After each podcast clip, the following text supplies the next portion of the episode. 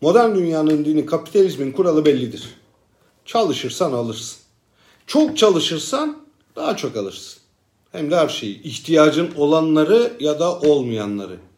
Daima hiç durmadan çalış. O öğüten çarkın değersiz bir parçası olmaya alış. Masallar bile bu mesajı vermiyor mu?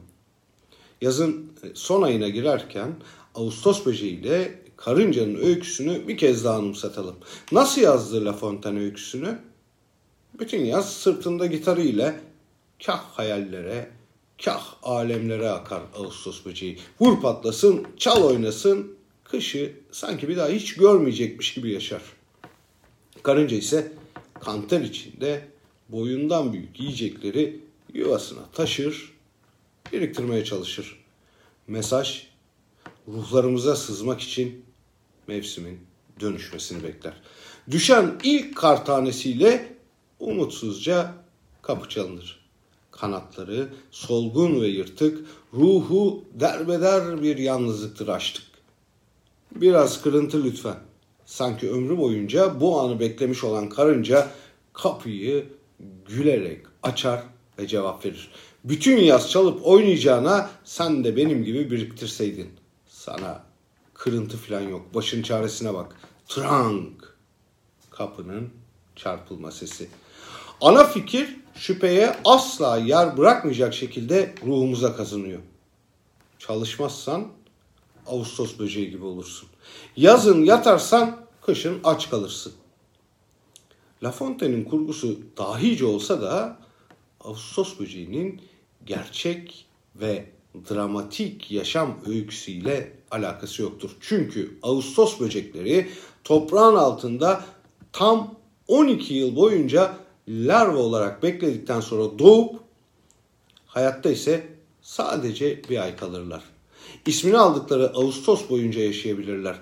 Geceyi bölen sesler erkekleri tarafından karşı cinsi etkilemek amacıyla çıkarılır. Çoğu tüm çabasına rağmen mutlu sona ulaşamaz. Kendine uygun bir eş bulamayan dişi de aynı tehditle karşı karşıyadır. Onlara ait bu gerçek La Fontaine'in kurgusuna vurulan bir tokattır. En temel içgüdülerinden birini dahi tatminleri şansa kalan Ağustos böceklerinin çocuklarını görebilmeleri ise mümkün değildir. E o halde soralım. 12 yıl boyunca toprak altında kalıp yeryüzüne çıktıktan sonra bir ay yaşayabilen, çoluk çocuğa karışamayan ve eğer talihliyse sadece bir kez sevişebilen Ağustos böceği neden çalışsın? Say neden çalışsın? Tam bu noktada madalyonu ters çevirip daha şaşırtıcı bir gerçekle de yüzleşmek mümkün. Aslında La Fontaine'in öyküsünde geçen her iki canlının da yaşamı birbirine benziyor. Karınca da tıpkı Ağustos böceği gibi yaklaşık bir ay yaşayabiliyor.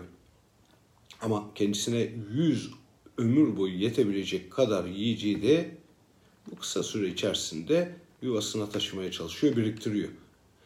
Karıncaların depolama tutkuları kendileriyle ilgili değil üstelik. Her karınca yuvaya öncelikle kraliçe için yiyecek taşıyor.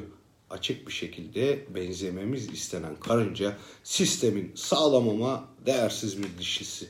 Sorgulamak nedir bilmez neferi sadece başkasına hizmet eden yılmaz bir bekçisi ve gönüllü olarak köleliği benimsemiş bir işbirlikçi.